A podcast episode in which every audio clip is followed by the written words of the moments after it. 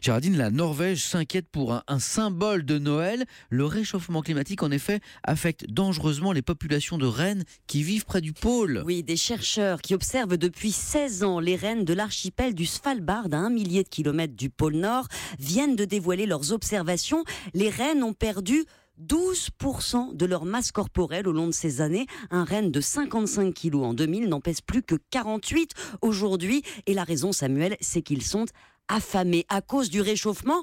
Quand la glace fond, ça forme de l'humidité, plus de pluie, et cette eau gèle ensuite, recouvrant euh, le manteau neigeux d'une épaisse couche de glace que les rennes ne peuvent plus briser. Elle emprisonne leur nourriture, les mousses, les lichens. Un sabot de renne, ça peut creuser 2 cm de glace, mais pas davantage. Résultat, les bêtes les plus vieilles, euh, les plus faibles meurent en nombre, uh-huh. et la jeune population euh, est sous-alimentée. Géraldine, c'est affolant tout de même. Est-ce qu'on risque de voir disparaître les rennes Alors, au contraire, leur population augmente parce qu'ils euh, ah se nourrissent, oui, difficilement en hiver.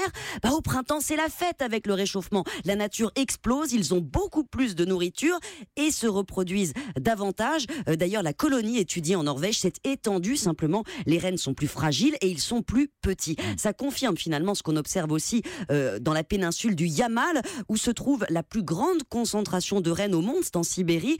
60 000 d'entre eux sont morts de faim pendant l'hiver 2013, faute de pouvoir creuser cette glace. Et pourtant, leur population explose hein, et un autre danger est apparu. Une épidémie. Une épidémie d'anthrax, absolument. Le bacille du charbon, qu'on croyait éradiqué depuis 70 ans, est réapparu.